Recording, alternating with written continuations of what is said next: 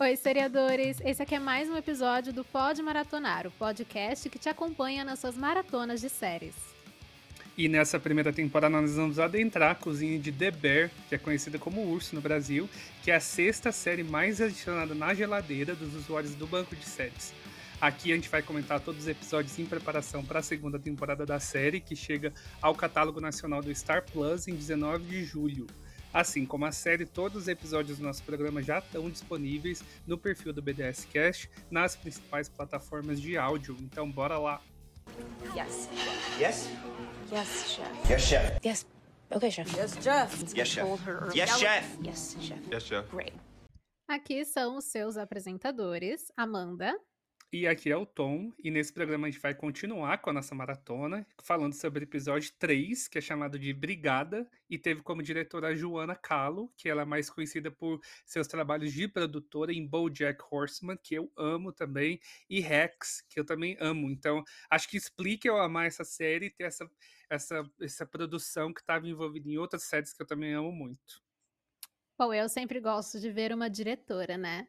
Acho muito bom isso, é muito importante. Bom, esse episódio a gente começa a ver o Carme em sua transformação, a sua busca por ficar melhor, né? Porque tá claro desde o começo de que ele tá com a saúde mental muito fragilizada e isso vem de antes da morte do irmão dele, né? Vem desde pelo menos esse treinamento dele, essa carreira que ele foi construindo em Nova York. Então, o Carme finalmente decide ouvir a irmã dele, a Sugar, que há muito tempo está insistindo para ele procurar ajuda, e ele começa a frequentar um grupo chamado Al-Anon, que é para amigos e familiares de pessoas alcoólatras, né? E aí ele decide deixar a responsabilidade da cozinha nas mãos da Sidney, maravilhosa, minha personagem favorita, que se torna a sous-chefe dele. É, eu queria só ressaltar um pouquinho da. Eu achei muito bonita aquela cena em que tem aquele. Eu esqueci o nome da personagem, mas que ela fala sobre como lidar com alguém que tem uma dependência. Eu acho que foi tão profundo assim, tão rápida a cena, mas tão. É, acho que certeira em falar assim de, é um tema muito complexo, né? Acho que acaba afetando muita gente, assim, é difícil você não ter alguém ali da tua família ou alguém que você conhece que está envolvido com algum tipo de dependência química, né? E acho que aquele foi importantíssimo, assim. Também tudo que eu li sobre falava muito bem da interpretação, né, da, daquela participante ali do grupo que estava falando, que tocou muito o Carme também. A gente, acho que dá uma satisfação, assim, de ver também que ele buscou ajuda, que ele não tá, que ele tá tentando colocar ali a vida dele em ordem, que a gente, como eu falei no episódio passado, a, a vida dele tá muito caos, né? Nesse, o segundo episódio acho que foi o ápice do caos para mim. Até é difícil de assistir, de ver as coisas que ele tá passando, dá vontade de ir lá ajudar. Mas pelo menos ele tá procurando ajuda. Eu acho que isso mostra meio que para onde a série tá indo, caminhando. A gente vê uma, uma coisa do crescimento também. Então, isso acho que foi satisfatório de ver. Sobre a Sidney é, fazendo todo o trabalho, é, eu achei que, o, claro que ele está trabalhando nos problemas dele, mas será que ele precisava sair no meio do expediente assim? Ele podia ir para uma reunião noturna ali do, do Alcoólicos Anônimos, enfim, e ele acaba deixando a Sidney ali no meio do expediente, ele simplesmente sai eu fiquei. E para alguém que não é paga, teoricamente, né? Eu achei uma exploração ali dele também, meio que reproduz o comportamento de explorar o seu chefe. Como assim? É, né? Ele meio que jogou a bomba na mão dela e literalmente saiu correndo. Foi isso que ele fez e não tinha nada que ela podia fazer. Mas falando rapidamente sobre você comentou dessa cena, né? Que ele vai nessa, nessa reunião. É, eu achei interessante que no restante do episódio ele acabou aplicando algumas das falas que ele ouviu daquele depoimento. É, eu lembro que ele repetiu falas Uhum. daquela mulher. E eu achei isso interessante, porque mostra que ele realmente está disposto a tentar e que teve um impacto nele, né? Então eu reparei nisso, tipo, ah, eu ouvi isso no início do episódio e ele fala mais, mais pra frente. E a Sidney, esse é um episódio muito desafiador para ela, porque ela não tem o respeito das pessoas ali na cozinha. Ela é a mais nova, né, a mais jovem também ela é a mais recente na cozinha. Então, ela tenta fazer as coisas funcionarem da maneira como ela estava acostumada antes de ir né, pro, pro The Beef, né, que é esse método chamado de brigada francesa que o Carme decide instaurar, que é como é utilizado nas cozinhas profissionais, que é com hierarquia, cada um com as suas estações, com as suas preparações pré-determinadas, ao invés daquele caos, né?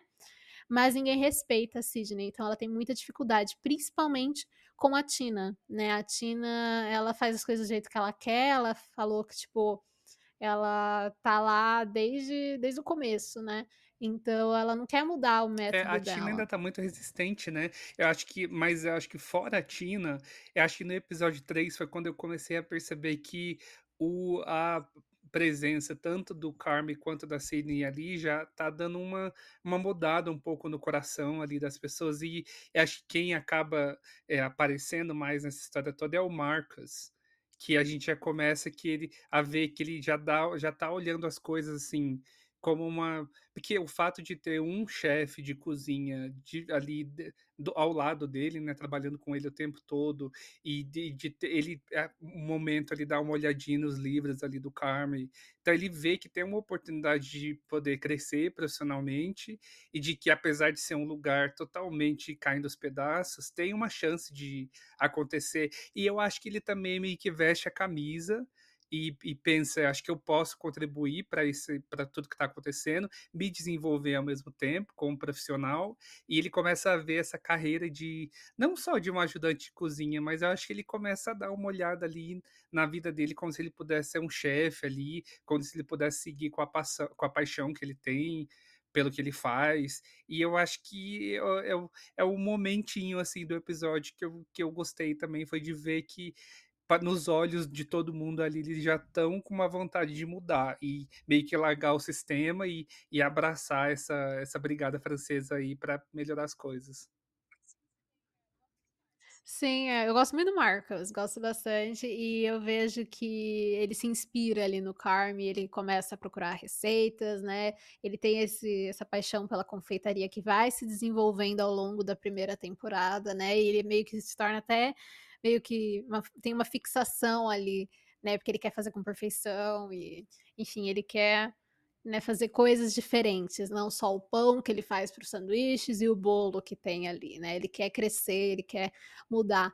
E é, tipo, a Sidney e o Carmen plantam uma sementinha e vai começando a dar frutos, né? Tem uma cena nesse episódio em que, tipo, a Sidney e a, e a Tina, né, elas estão ali se bicando uma com a outra. E aí, uma hora a Sidney sai, a câmera foca, tipo, a Sidney fica né, desfocada e foca no fundo, que é a Tina, mesmo falando que não ia fazer daquele jeito, ela pega e começa a fazer a preparação da maneira como foi pedido. Então, né, tipo, ela é teimosa, mas ela sabe que as coisas têm que mudar e ela tá disposta a mudar de pouquinho em pouquinho aquele sistema. É, não é nesse episódio Mike, que né? ela dá uma sabotada na Sidney e, e aumenta o fogo quando era para cozinhar uma coisa ali em fogo baixo? Isso. Isso, é, exatamente. E também, se eu não me engano, nesse episódio eles pegam as cebolas da É, Sidney, é. não é? E eu.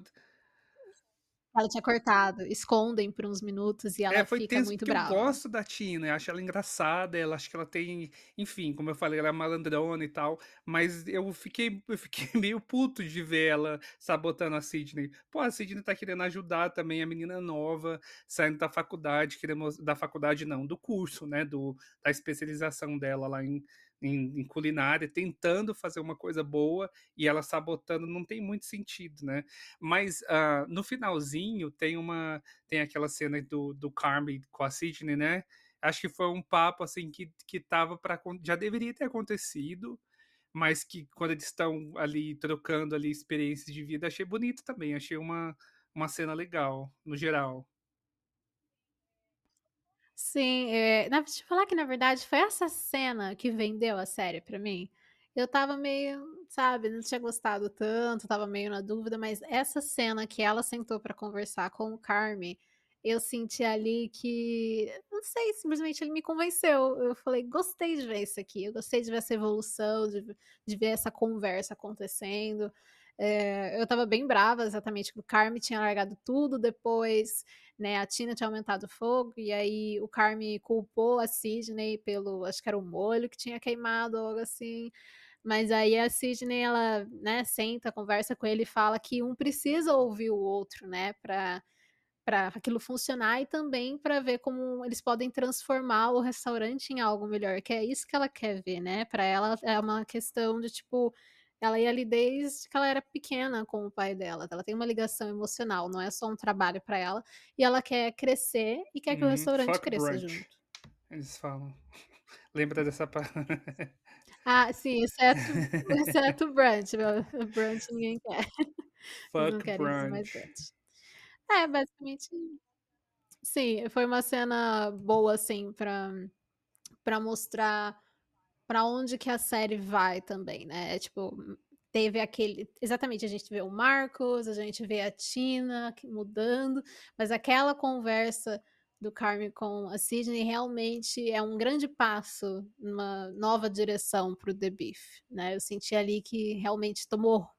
tá nos trilhos agora, sabe?